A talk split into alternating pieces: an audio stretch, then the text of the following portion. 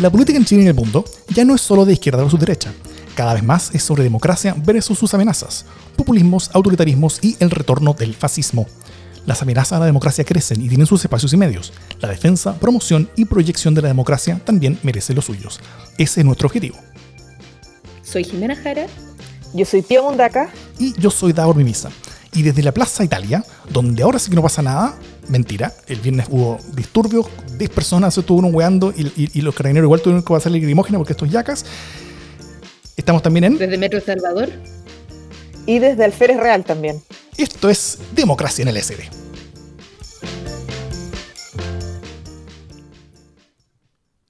¿Cómo están? Muy buenas eh, noches. En este momento es el martes 24 a las 10 y media de la noche. ¿Cómo están, chicas? Aquí, Aquí sobreviviendo la cuarentena acuartelada. Obedientemente acuartelada. Estamos probando un nuevo software de, audio como de transmisión, así que vamos a ver si es que funciona bien. Recibiremos sus comentarios en nuestra nueva cuenta de Twitter, arroba democracia en LSD, donde podrán interactuar con todos nosotros y, hacernos preguntas, críticas y recomendaciones. Cualquier tipo de recomendación, excepto cambien la música, porque eh, no hemos tenido tiempo para, para tocar eso, pero lo tenemos con pendiente a menos que sean músicos y nos quieran donar su tema musical. Eso sí. Que viva. Estimados músicos. Muy buena perdón. Sí estimados músicos, y, y ganarán. ¿Qué es lo que ganarán, Mario? Fama, po, fama, fortuna. Ah, agradecimiento, cariño también. Agradecimiento, cariño también. Muy bien. Que son muy necesarios en época de cuarentena y de crisis mundial. No lo subestimen. Muchos abrazos a distancia. Eh, ¿Con qué empezamos? Vamos con el primer tema de esta jornada. El 18 de marzo se decretó estado de excepción constitucional de catástrofe por 90 días para enfrentar la crisis que desató el COVID-19. Eh, un estado de excepción bien distinto al que vimos con el estallido social, eh, desde el ánimo ciudadano también y, del rol que esperamos que cumplan las autoridades políticas. Y de ahí el 22 de marzo se instauró toque de queda desde las 22 horas a las 5 de la mañana. En menos de un año llevamos dos temporadas de toque de queda, algo no menor para quienes nacimos, bueno, no quiero sacar carne aquí, pero a quienes jamás nos había tocado eso, por, decirlo en grandes líneas. Somos veteranos de... Eh, eh, el toque de queda partió el domingo y el lunes nos tocó ver los estragos que, que causó. Algunas cosas. Primero se comentó mucho que si bien en el toque de queda del estallido social habían varios que ponían resistencia y que había espíritu de desafiar a los militares en la calle, hoy día no hay, más espíritu de estar adentro de la casa y ganas de, cuidarse. Lo segundo es que eh, el toque de queda ha, requerido mayor eh, protección del barrio alto, que han sido lejos los que peor se han portado en esta crisis sanitaria. Varios decían que va a haber mayor eh, resguardo policial en la zona oriente, lo cual no, no, es nada extraño de lo que ha pasado en los últimos años en nuestro país. Siempre han tenido más protección, pero ahora eh, es por otros motivos. Y lo tercero que es bien decidor eh, es la escoba que quedó el lunes en el transporte público en Santiago. Y estamos hablando solo de Santiago, pero podríamos hablar también de, la realidad de otras ciudades de, nuestro país. Fue bien angustiante ver eh, el agobio con que la gente estaba buscando una forma de transportarse, la escoba que quedó en el metro, lo colapsada que estaban las estaciones.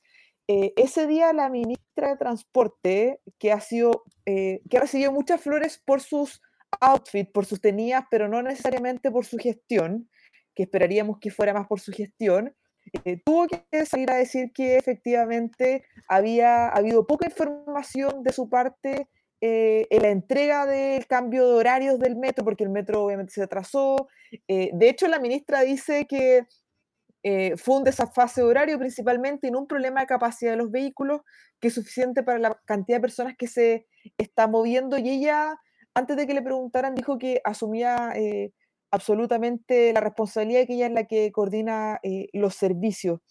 Y durante estos días, Judith Butler dijo que la desigualdad social y económica se asegurará de que el virus discrimine. Y lo que vimos el lunes, yo creo que es bastante gráfico de, eso, al final, de que lo que hablamos la semana pasada, que el COVID está en todos lados, pero hay algunos que tienen más herramientas para sobrevivir, para eh, tomar precauciones, y hay otros que francamente van a ser golpeados de una forma eh, brutal, no por tener más factores de riesgo, o sea, sí, son más factores de riesgo, pero no por tener mala salud, sino por aspectos propios de la desigualdad social y económica de nuestro país.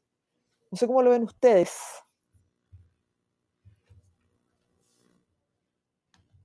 Aquí se están peleando la palabra. Em, yo lo veo igual. O sea, básicamente me, pregunto cuánto habría durado la, ministra de, Transporte, la, ministra de Transporte, Gloria Hood, se, hizo responsable de, lo que pasó esa noche. Em, y me pregunto cuánto habría durado la, ministra, si es que las vidas que hubiera puesto en riesgo habrían sido las de Vitacura, en vez de haber puesto vidas en riesgo de, los vecinos de La Pintana, intentando entrar al metro Santa Rosa o, o, del Puente Alto o distintas partes de Santiago, eh, partes más periféricas, pero no de la, pero no de la periferia de la, de la precordillera norte eh, de, la, de, la, capital. Eh, y, y, es, bueno, es, es, bien indignante, la verdad, cómo, cómo se toman decisiones sin pensarlo y sin darse cuenta de sus consecuencias y sin, y sin tener un poquito como, como, como un, dedo meñique puesto en la calle, cosa de, cosa de saber qué es lo que va a pasar cuando tú eh, eh, haces un, un, un, toque de queda y cuya, cuya, cuya eh, resultado es que la gente se va a estar agolpando a las horas de metro porque tú estás limitando las horas de transporte. fue, fue duro, en verdad fue duro. A mí me dio mucha tristeza. Y hubo, mucha gente que yo, que, yo leía con, con, mucha razón, creo, diciendo que esto era tan fuerte como haber declarado la guerra en, en, en, en octubre, como cuando presidente declaró la guerra. Eh, creo que Contardo dijo eso. Eh, y, le, y, le, encuentro razón, porque, porque en verdad es, es, es algo profundamente violento. Es, muy difícil salir de, de, todos estos hoyos, es muy difícil construir un país nuevo, es muy difícil confiar en, en, en un gobierno que, que, que, que, toma decisiones que ponen en riesgo tantas vidas. O sea, van a morir personas por lo que se hizo.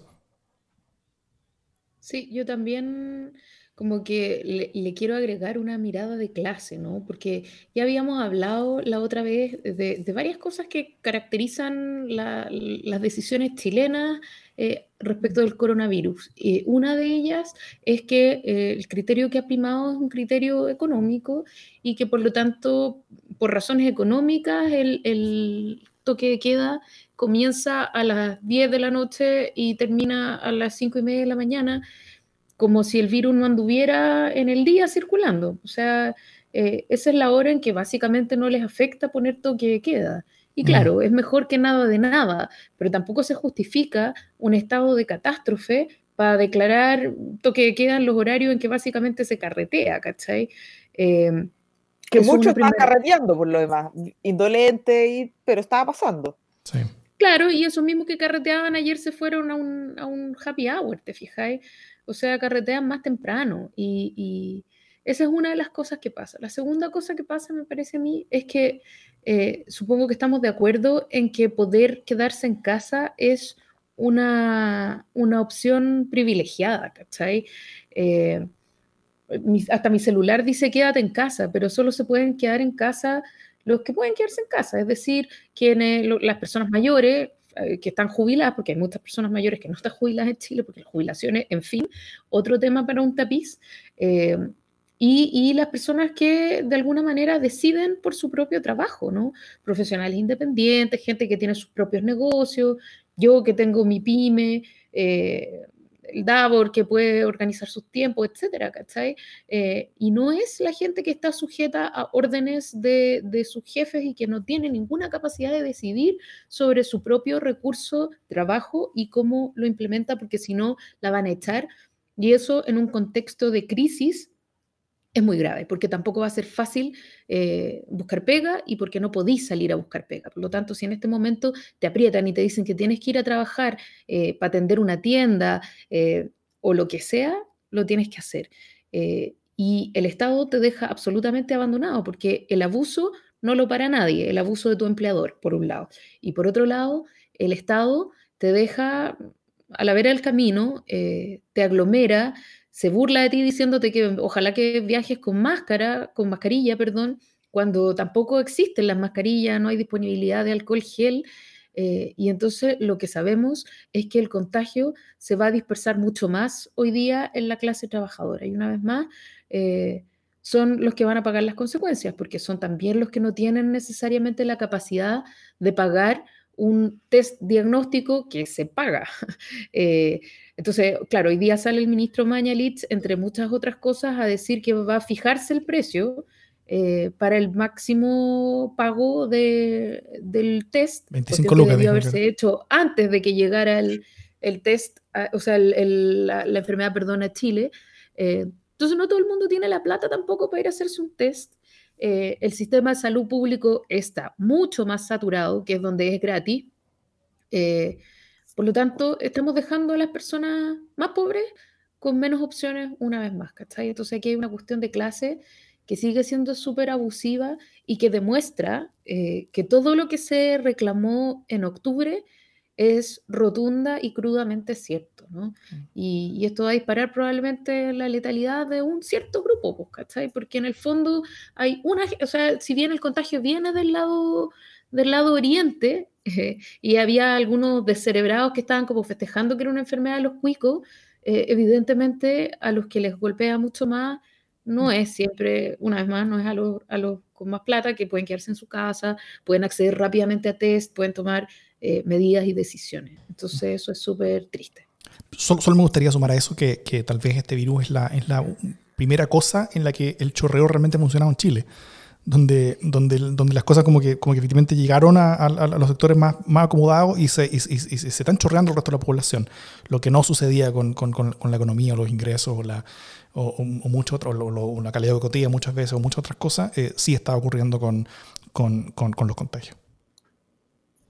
Sí, yo quería solo agregar que eh, el Ministerio de Salud, bueno, el aparato público, tiene eh, la disponibilidad de los datos de lo que ha ocurrido con epidemias que evidentemente han sido menos graves, pero que han sido sumamente masivas y cómo se han manejado y cómo, han, cómo se han comportado.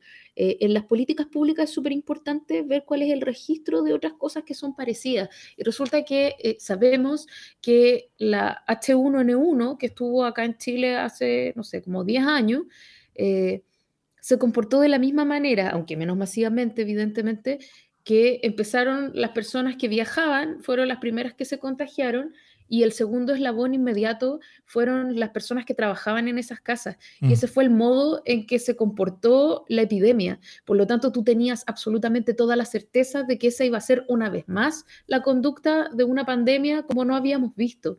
Y a mí me sorprende que no se tomaran eh, medidas rápidas como para poder proteger a esa población trabajadora que sabíamos que iba a ser el segundo eslabón.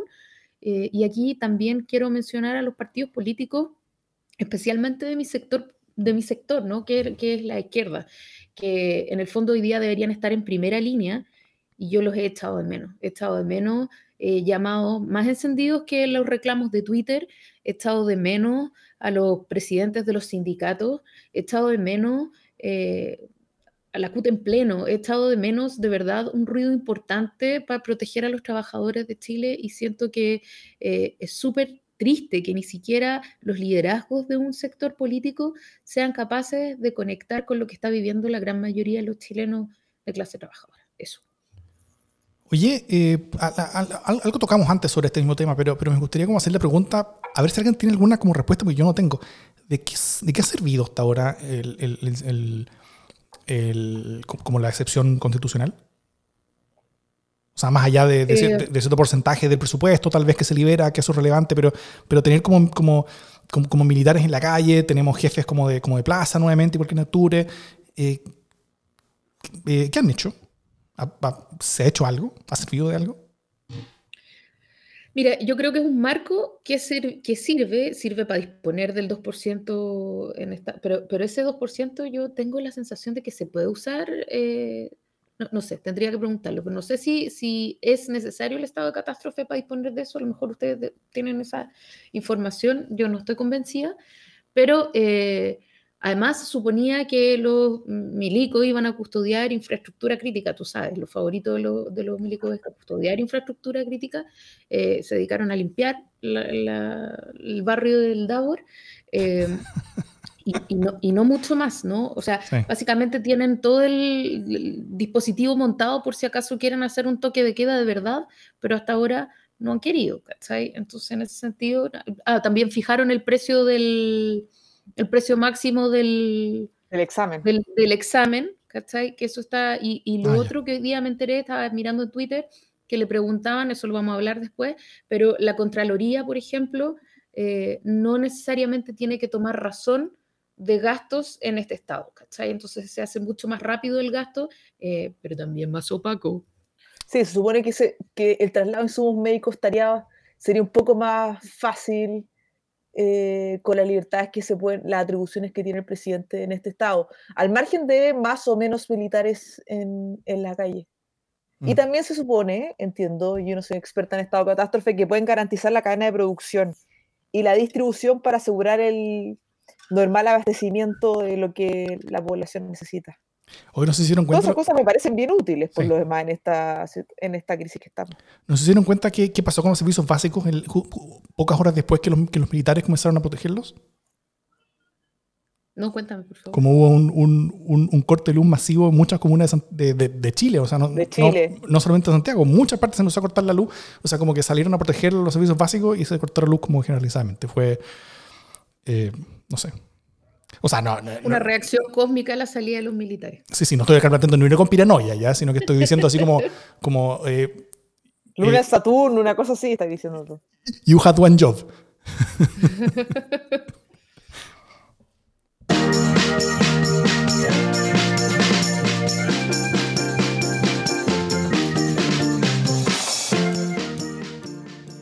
Jime. Mira, eh, otro tema que, ya hemos ido tocando de alguna manera colateralmente, que se viene anunciando, tiene que ver con cuánta información estamos contando como ciudadanos y ciudadanas eh, para poder tomar decisiones respecto de la enfermedad. Eh, esto es súper importante porque no solo porque tenemos derecho a saber lo que está pasando, sino porque eh, nuestra capacidad de reacción como sociedad y como sistema de salud depende altamente de cómo podemos anticiparnos y esa capacidad de anticiparnos también depende de las proyecciones que podamos construir con la información que hay disponible.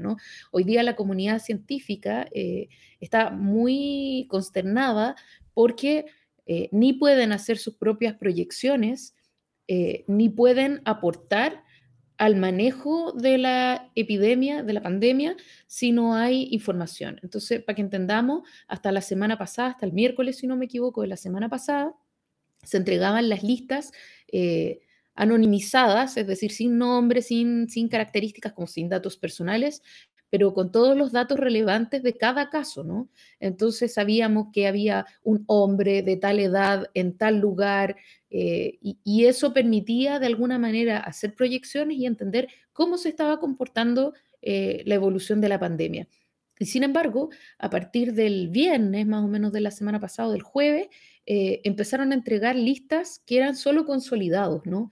y que nos decían, hoy día hubo tantos nuevos casos y, y, no sabíamos mucho más. Entonces, claro, eh, en términos como periodísticos podría no ser tan relevante, pero en términos científicos, en términos de estudio, eh, es súper importante. Y de hecho esa fue una de las grandes quejas de la Isquia Siches, la presidenta del Colegio Médico, mm. el decir, ¿sabes qué? Hoy día eh, tenemos bloqueado el acceso a poder hacer aportes en este contexto.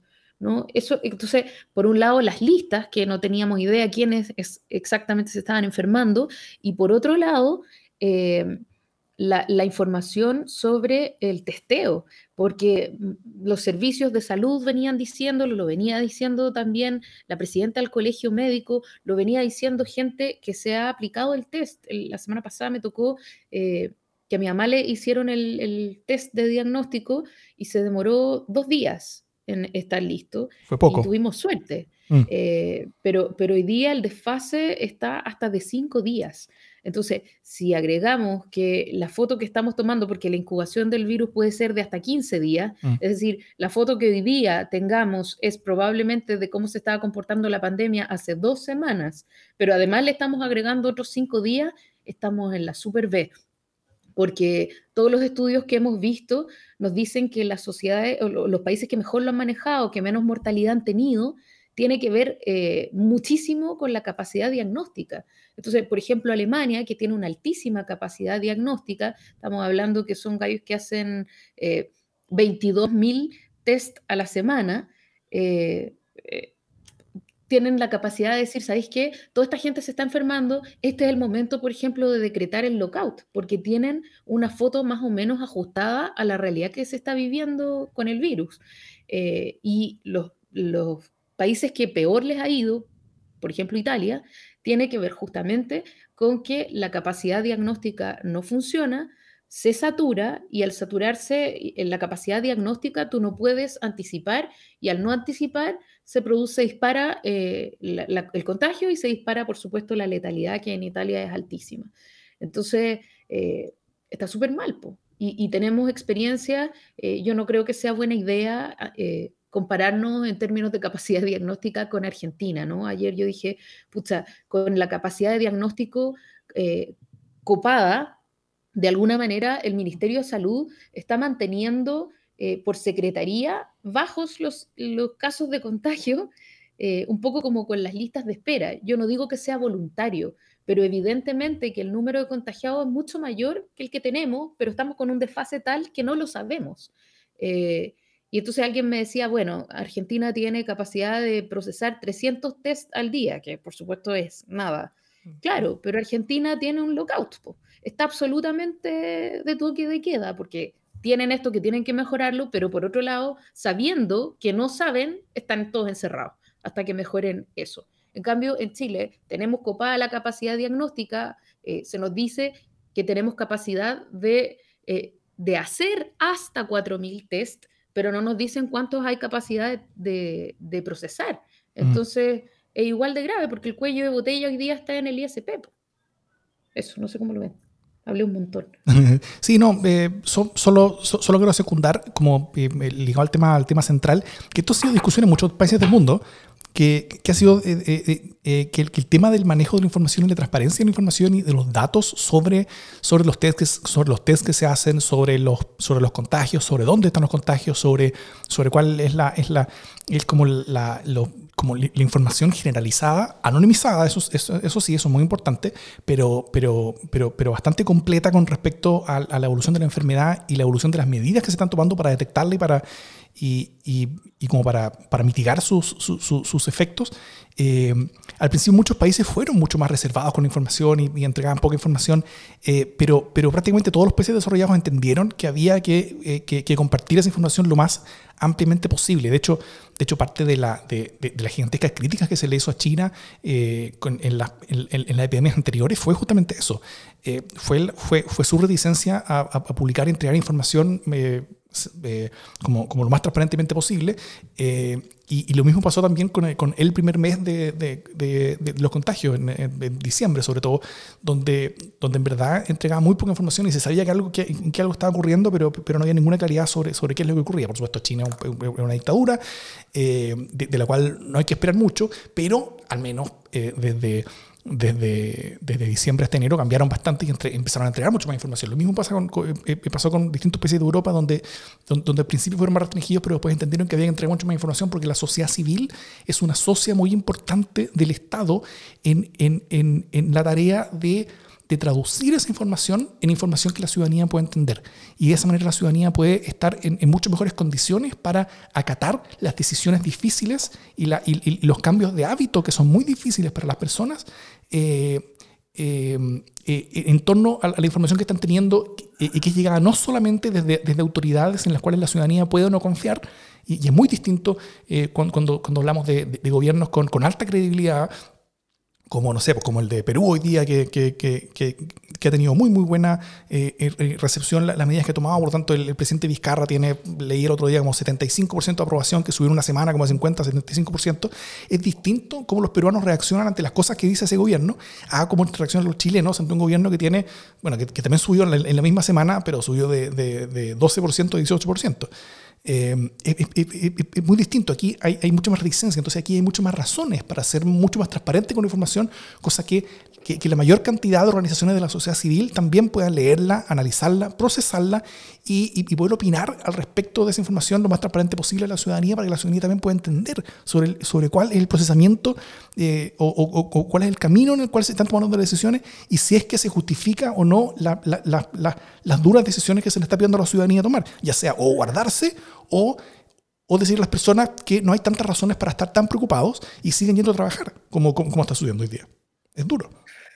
Oye, lo que ustedes señalan aparece además en el petitorio que eh, llevó el Colegio Médico a la segunda sesión de la mesa social COVID-19, que, que, yo tengo que reconocer que me parece una excelente noticia que esta mesa social eh, se concretara, una mesa social con distintos actores. Hay que reconocer también que hace una semana teníamos un ministro de salud que eh, con un tono que ya es casi normal, no, no, estaba tan abierto a dialogar prácticamente con nadie, hoy ya se están sentando eh, todos los actores y dentro de todas las cosas que pide el colegio médico, una es efectivamente mayor transparencia en los datos, pidiendo que hayan datos individualizados con distintas características que necesitan ellos para hacer mejor seguimiento, para, para analizar, etcétera, etcétera. Pero yo quiero quedarme con otro aspecto de la información que no es sobre eh, los datos para el análisis epidemiológico, que, es evidentemente eh, muy necesario, sino que me quiero quedar con que el sábado tuvimos eh, el primer caso,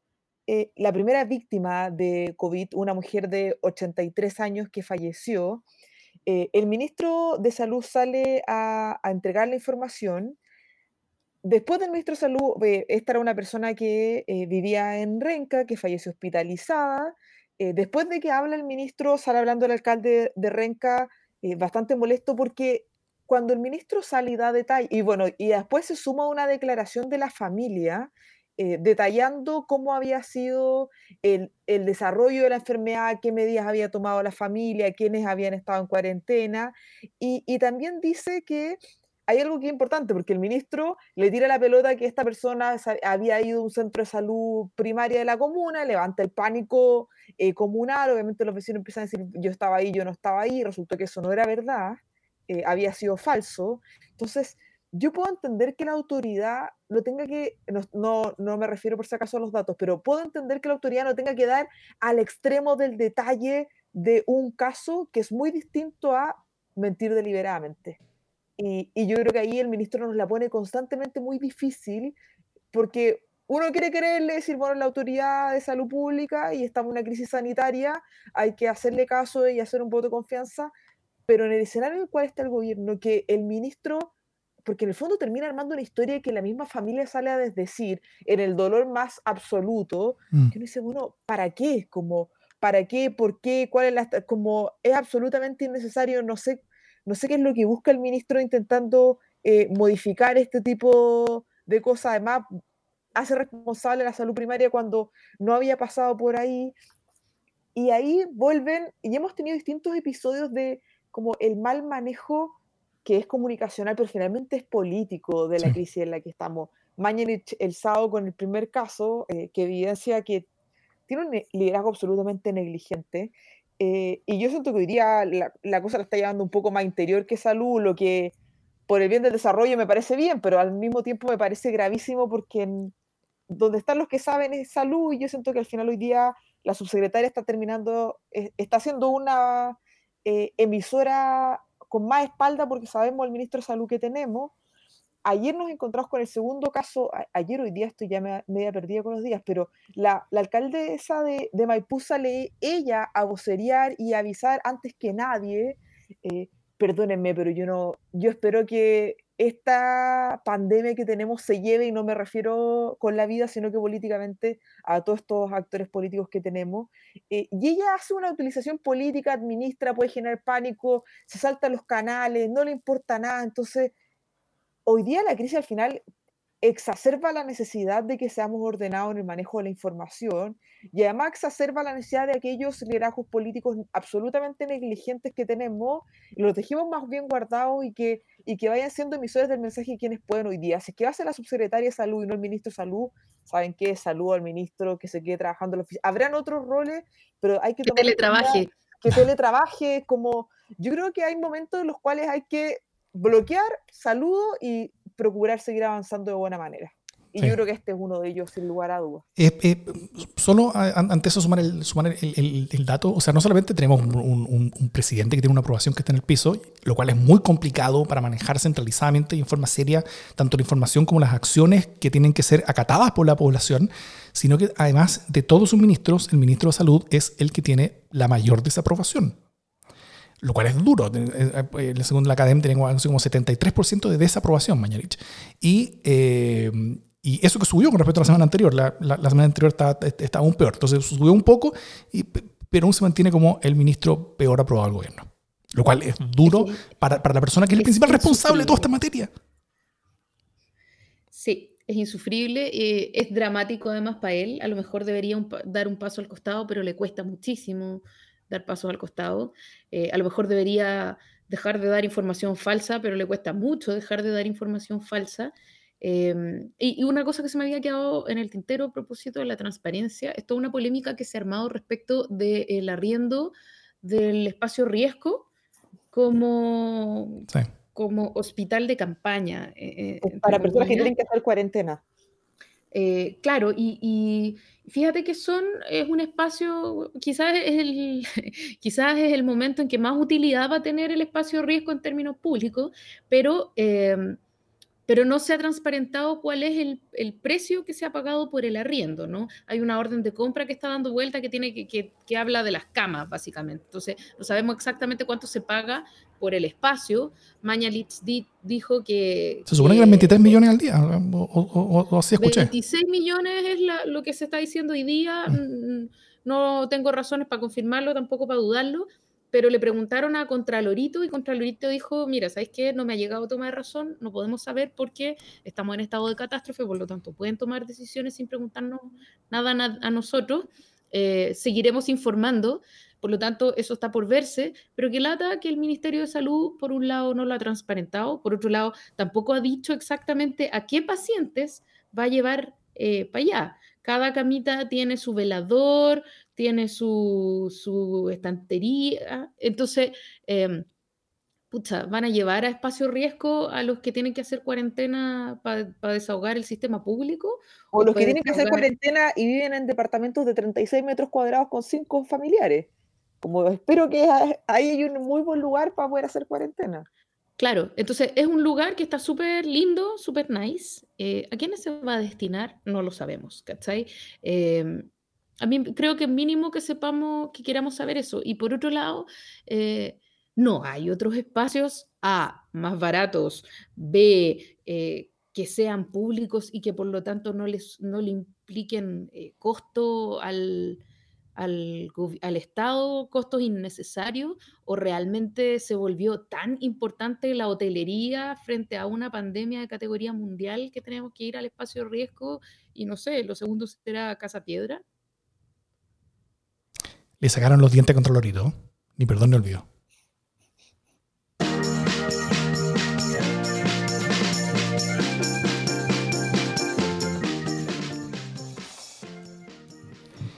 Vamos con el último tema. Eh, voy a hacer una voz, ¿ya? Así que me, me perdonarán la, la- la licencia artística. Ciudad de México. El presidente Andrés Manuel López Obrador eh, afirma que no hay que dejar de abrazarse, que no hay que dejar de tocarse, que no hay que dejar de hacer vida social. Escuchemos una breve cuña. No dejen de salir. Todavía estamos en la primera fase. Ya nosotros, yo les voy a decir cuándo no salgan. Pero si pueden hacerlo eh, y tienen posibilidad económica, pues sigan eh, llevando a la familia a comer a los restaurantes, a las fondas, porque eso es fortalecer la economía familiar, la economía popular. Eso como primera frase. Em, Brasilia. El presidente Bolsonaro acusa a sus enemigos políticos y a la prensa de engañar a los ciudadanos sobre los peligros del coronavirus, desacreditándolos como una simple histeria, diciendo que la enfermedad sería una pequeñita gripe.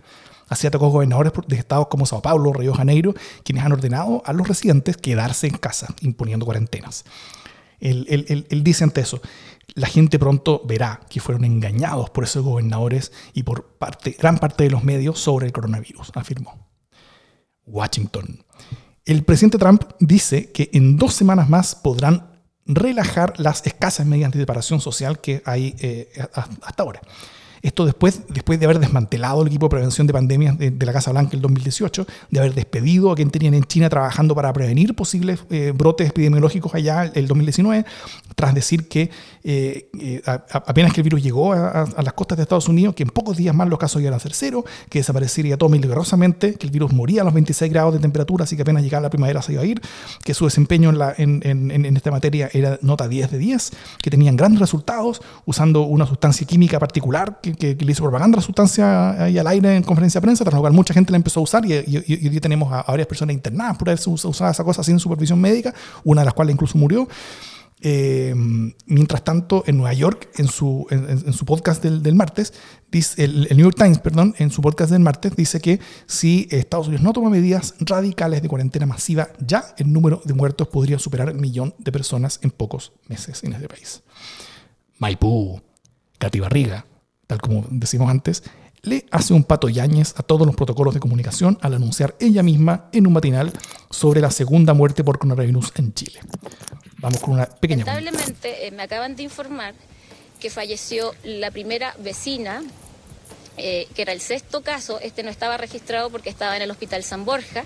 Con esta declaración en el programa Mucho Gusto, la alcaldesa de Maipú, Katy Barriga, anunció la muerte de una mujer de 78 años contagiada con COVID-19. Y después de eso, eh, incluso, bueno, ella recibe una, una, generalizada eh, capotera por parte del oficialismo, Matei, el mi- mi- ministro Mayalich, etcétera, etcétera. Y su respuesta fue ir a sacarse una foto como la única persona asistente al funeral de la persona fallecida, que era vecina de su comuna. Pregunta para ustedes, ¿qué pasa con los liderazgos populistas en Chile y en el mundo? Buena parte de ellos no solamente están siendo, o sea, no están siendo capaces de enfrentar bien las respuestas del virus, no están entendiendo el virus, no están, eh, o sea, ¿el virus está matando al populismo en el mundo? ¿Conocen más casos también que quieran, que quieran comunicar al respecto? Yo tengo, solo puedo citar a, a Georges Brassens, que es un trovador eh, francés, que tiene una, pala- tiene una, una canción que se llama Le temps, Le temps ne fait rien à l'affaire, que significa la edad no tiene que ver con el asunto, eh, y dice que, que cuando la gente es hueona, es hueona. Y que básicamente en este caso yo te podría decir que la ideología no tiene nada que ver con el asunto, y cuando el líder es hueón, es hueón, porque eh, tenía AMLO eh, en el mismo nivel de pelotudez que Bolsonaro, sin ninguna solución de continuidad, y, y a Trump, por otro lado, en el mismo nivel de pelotudez. Ahora, eh, a Katy Barriga, eso sí, yo la pongo en, también en un nivel de pelotudez, pero distinto, porque eh, ella por último está pidiendo medidas, ¿no? Eh, y por último queda posicionada como la justiciera. eh, hordaca, exhibicionista, lo que queráis, pero la justiciera eh, por sus vecinos va al funeral eh, y nos dice que no se laven las manos y que la gente se siga abrazando. O sea, como que encuentro que ese otro nivel de imbecilidad es un nivel de imbecilidad mayor eh, y que es catastrófico. O sea, yo lamento muchísimo que en México esté pasando esto eh, y también lamento enormemente la esperanza que tenía... eh, que tenía el pueblo mexicano cuando, cuando Morena ganó, eh, que yo creo que se ha hecho polvo en este tiempo. Lo mismo pasa con Bolsonaro, que también se está yendo al hoyo. Eso.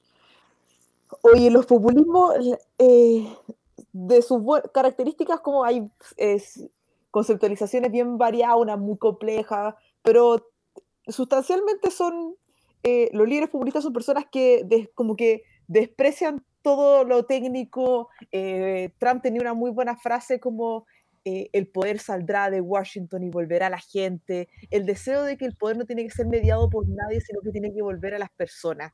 Y, el desprecio de todos los que tienen poder que no sean el ciudadano común y corriente, que no, no quiero quitarles el poder, pero en el fondo es el ninguneo a, a los primos políticos, a los que pueden saber al respecto sobre un tema. Y lo que está pasando hoy día eh, los mata al final en su génesis de existencia. Ah, los mata desde lo que ellos han deseado como, o la forma en que ellos han deseado llegar al poder, porque Trump hoy día diciéndole que el pueblo decida, eh, yo los escucharé a ustedes y los seguiré, como, no es que Trump esté diciendo eso, pero es lo que ha dicho en general siempre Trump y todos los líderes populistas que, que podemos eh, conocer. Y hoy día necesitamos técnicos, necesitamos personas con eh, conocimiento, necesitamos expertos científicos, no necesitamos actores políticos que quieran eh, ganar elecciones diciendo yo estaré con ustedes por siempre y su voz será mis decisiones. Porque francamente, si me preguntan a mí, yo no tengo idea eh, de salud pública ni de pandemia y espero que los líderes políticos estén tomando decisiones finalmente con los que tienen conocimiento y expertise en estos temas. Entonces, no es extraño que los que estén haciendo agua de una manera gravísima y que finalmente el hacer agua hoy día no solo les va a costar, ojalá, pero no solo les cuesta una elección, sino que hoy día les puede costar la vida de muchísimas personas. Y, hoy día al final nos pusieron los costos de los populismos de una manera muy brutal en la cara, porque si fuera solo al final la instrucción democrática, que es gravísimo, ya es parte de lo que imaginábamos, pero nunca imaginábamos ser liderados por estos líderes que, están poniendo en riesgo a los ciudadanos que ellos mismos eh, representan. Lo de AMLO es para llorar a gritos. Hablo, como decía la Jimmy, con el 53% de los votos, mm. eh, con una coalición políticamente bastante, bastante eh, especial. Recuerdo que en ese momento había líderes del Frente Amplio que decían que AMLO era parecido al Frente Amplio en su sentido de romper con lo existente, de demandas sociales profundas que se iba a hacer cargo. Y hoy día puede ser el responsable de mucho daño por aquella gente que, que demanda esa, esos cambios sociales importantes. Así que yo espero que las próximas elecciones todos ellos caigan. Pero real. Y, y, que caigan y que caigan bien caídos. Sí, no, yo estoy completamente de acuerdo con, con, con, todo lo que dices. Creo que la creo que, que, que básicamente son, a ver, eh, tipos sobre todo como, como, como Trump, como Bolsonaro, eh, aún, más que AMLO, porque AMLO yo creo que tiene, tiene cierto componente como de, como de viejo campechano, medio, medio senil, incluso como que, como que dice lecera y, y, claro, es serio y, puede causar muerte, es terrible, pero, pero, pero, pero, pero me tinca que, que, que, que carece como de, como, como, de la maldad de saber que está engañando a las personas que sí está en Trump o Bolsonaro. Y, y, en, y, en, y, no tiene nada que ver con que uno sea de izquierda o de derecha. Me imagino que, o sea, eh, eh, que Maduro también comparte con, con, Trump y Bolsonaro esa, esa como, como, como, conocimiento de que ellos saben que están mintiendo y que lo hacen igual. Pero, pero esta, esta, sensación como de que, como de que hay, hay, personas que llegaron a la presidencia como estafando, como, como, como contando un cuento que, que no era real. Y, y, yo creo que todo esto le está em, empezando a cobrar la cuenta en el sentido de que, de que están enfrentando algo que es serio y que es real.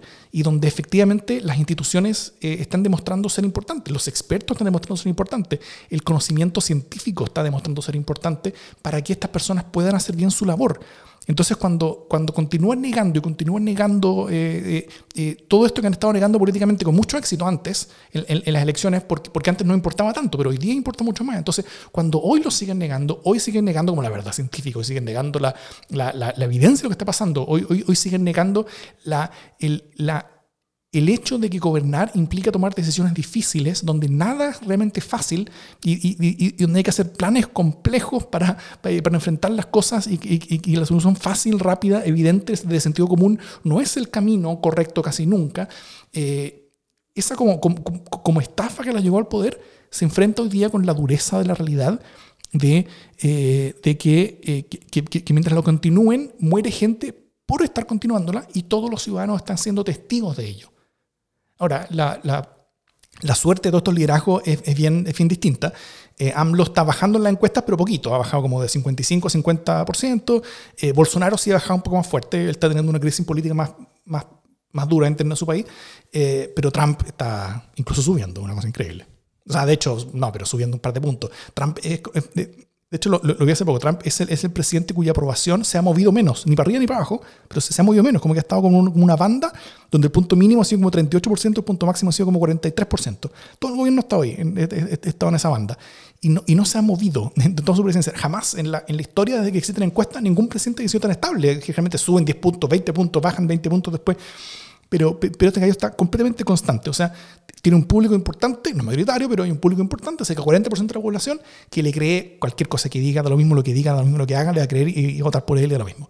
Pero, pero, pero aún así eh, está siendo eh, muy problemático en el sentido de, de, que está manifestando y demostrando que esa estafa permanente es una que lo lleva al, al, al, al, fracaso de su idea de gobernar, básicamente, y que el costo son vidas. Y eso está manifestando. Sí, yo solo quiero pasar revista un poco, eh, eh, concordando con todo lo que acá se ha dicho respecto a los liderazgos populistas, que no solo, los, o sea, este nivel de pelotudez, por supuesto, eh, es bien privativo de ciertos liderazgos en el mundo, pero no son los únicos que lo han hecho mal en esta pasada y de hecho la mayoría de los presidentes en Europa van a tener que pagar duras consecuencias, o sea pero Sánchez está ahí en el hilo, eh, tuvo que decir, ¿sabes qué? Voy a seguir tomando medidas duras y si quieren voy a renunciar, eh, entendiendo que, que, se está jugando el todo por el todo y que no ha tomado las decisiones más acertadas. Eh, lo mismo en Italia y por supuesto, por supuesto que Angela Merkel ahí al pie del cañón fantástica, es la única que no la tocan. Eh, y además ha sido la que ha ido tomando las decisiones más avanzadas en lo económico, ¿no? O sea, nada de mm. regalar plata y ojalá esto, ya que el, voy aquí a hacer una disrupción, eh, a propósito del, discurso de la cadena nacional del presidente Piñera, que le copió a Angela Merkel, eh, le copió así descaradamente, eh, y a propósito de otra cosa en la que podría copiarle, cuál es eh, el, lloriqueo de la TAM para que le presten plata, para que le den plata básicamente, eh, y frente a esa petición de un montón de empresas automotrices, súper importante, Angela Merkel dijo, sí, sí es que hay que, o sea, si se nacionalizan, ok, así como darle plata privado, no, el Estado tendrá que entrar como propietario toma un pedazo de, respuesta para un gobierno como que se supone que es de, centro derecha. Bueno, de la centro derecha eh, alemana está, por supuesto, años luz de incluso de la izquierda en Chile en muchas cosas. Eh, sí. Bueno, y, solo como, como, como separación, yo por supuesto no soy el, presidente del fan club de Ciencias Piñera ni nada así, eh, seré muy crítico de las cosas que hace y, de, y de y de las decisiones que toma. Estoy muy preocupado también por las decisiones que está tomando el gobierno con respecto a esta crisis. Creo que también estamos tomando riesgos que son necesarios. Pero con todo eso, cuando miro las noticias desde afuera y los casos de, la gente que peor lo ha hecho, eh, en, particular Estados Unidos, Brasil, eh, en menor medida tal vez México, eh, Piñera al lado de ellos y, y, no por ser gracia a Piñera, sino que simplemente como, como, por lo lejos que están ellos de comparación, Piñera es Churchill. O sea, realmente que está en un orden de magnitud distinto como de como de, de, baja seriedad. Siempre se puede estar peor. Ese es el lema. Siempre hay alguien que está peor que uno. Sí, hay, hay gente que está mucho pero así Churchill, no, no, le pongáis color. Comparativamente, es que es cuático, es que, que, se muere en lo que está pasando en Estados Unidos. intenté hacer como un resumen chiquitito, pero yo estoy siguiendo las noticias como todos los días y, y, y, y, ahí en verdad tienen la cagada de una manera pero gigantesca.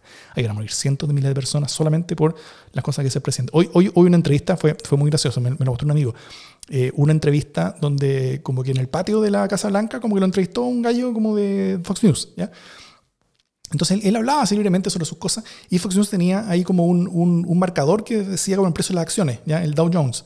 Y, y justo ese día, el, o sea, hoy de hecho en la mañana, eh, el martes, el Dow Jones había subido mucho, porque bueno, típico que cuando bajan un montón las acciones, han bajado como 30% de las acciones del Dow Jones en la última parte de semana, eh, hay días donde como que rebotan un poco, entonces hoy, hoy, subía como 9%, lo cual es gigantesco para cualquier situación, pero para este momento de alta volatilidad son cosas que pasan de en cuando. Entonces, eh, estaba dando 9% y empieza a hablar Trump y como que responde una pregunta. Y antes de terminar de responder la pregunta, durante su respuesta de menos de un minuto, tú veías cómo Dow Jones bajaba 0,5% durante su respuesta. Era una cosa, pero ya era, increíble, casi, casi, casi mágico. Bueno, eh, ¿les tincamos a las, noticias, a las noticias?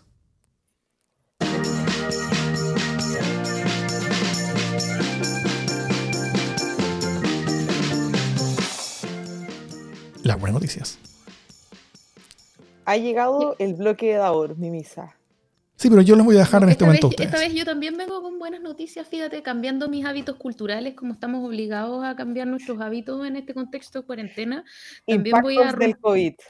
Claro, también voy a romper mi tradición con una buena noticia que acabamos, o sea, que este, este, podcast tiene una, vigencia de una semana, pero hoy día, martes, lo acabamos de, de saber y se acaba de aprobar em, la reforma constitucional que permite la postergación del plebiscito hasta, eh, del, plebiscito por la nueva constitución hasta el 25 de octubre, que fue súper peleado eh, y que, oye, pucha, está para una tesis respecto del berrinche de la UDI y Evópoli eh, y ver cómo tuvieron que entubarse el berrinche, la verdad es que me parece una súper buena noticia. Eh, me parece una buena noticia, por supuesto, que el que tengamos plebiscito, el que esté clara la fecha, eh, y me parece súper bueno que finalmente no hayan prevalecido ellos con su, con su rabia indecente y con su total argumento de razones para hacer lo que están haciendo. Sí. Coloma que, que se abstuvieron en, en, comisión, para ponerle nombre y apellido. Sí, hubo, hubo, como una, una seguidilla de, de de como, como, como confusos incidentes en el Congreso donde, donde hubo mucho miedo con respecto a que todo se fuera a caer y había muchas sospechas cruzadas y acusaciones y, gritos entre parte y parte, pero al final, al final, al final, no pasó nada. Como que fue un día que no, pasó nada. Como que sucedió lo que se supone que iba a suceder, que, que los partidos cumplieron su compromiso y al final eh, dijeron ya vamos para el plebiscito. Pero, pero parece que una intentona como intentar hacer algo distinto, que no funcionó. Oye, excelente, excelente noticia. Sobre todo la semana pasada habíamos comentado también el, el acuerdo que, que, reunió más partidos políticos incluso de los que había logrado el, el acuerdo por la paz del, del 15 de noviembre. Así que menos mal que los futuros, o sea, los deseos de algunos de que cayera no prosperaron y se logró llegar a un acuerdo. Sí. Gracias, Jimé, por tu positivismo esta semana. Lo, lo atesoraré por siempre en mi corazón. No esperen más de mí las semanas que siguen. Nos damos por pagados para el año. ¿Tú tienes algo, Pía? No, yo me quedo con el de la Jimé, más uno. Súper. Yo también creo que, creo que uno de estos días fue cuando se, cuando se promulgó la, la paridad en la próxima constitución, ¿no? ¿Esto fue después del último programa? Yo creo que sí. Sí, fue, fue ayer o el lunes, no sé, estoy tan perdida con los días. Ayer fue lunes. Ayer fue lunes, de hecho. Eh, sí, fue ayer y se hizo en una ceremonia privada porque teletrabajo. Mm, está bien, lo cual, ok, es correcto. Pero, pero bueno, eso también es una muy buena noticia y, también es, es, la, culminación ya oficial eh, de, un, de, un, de, una larga, larga, de un largo proceso del cual hablamos mucho acá, pueden ver los capítulos anteriores, eh, y, que, y, que, yo creo que va a ser muy relevante. Eso. Así que con eso nos quedamos hoy día y eh, nos escucharemos pronto, la próxima semana, con todo lo que está pasando con respecto a todo esto que estamos viendo hoy día. Han sido intensísimas semanas eh, y, no hay ninguna razón para pensar que lo dejen de ser. Así que cada uno de nuestras casas, saludos. Y esto es... Muchas gracias a todos y a todas que nos escucharon en sus respectivas cuarentenas. La próxima semana estaremos de nuevo. Ojalá nos comenten si el nuevo programa que usamos hoy día funcionó bien, si escucharon eh, bien, porque al menos visualmente se ve muy tecnológico. Todo esto lo indagó Davor Mimisa, que es el tecnológico del grupo, por supuesto. Obviamente. por si alguien tenía alguna duda, quería aclararlo. No, no es la Jiménez y yo, nuestros talentos son otros. Em, eh, bien. Esto con, esa, con ese mensaje, esto es democracia en el SD.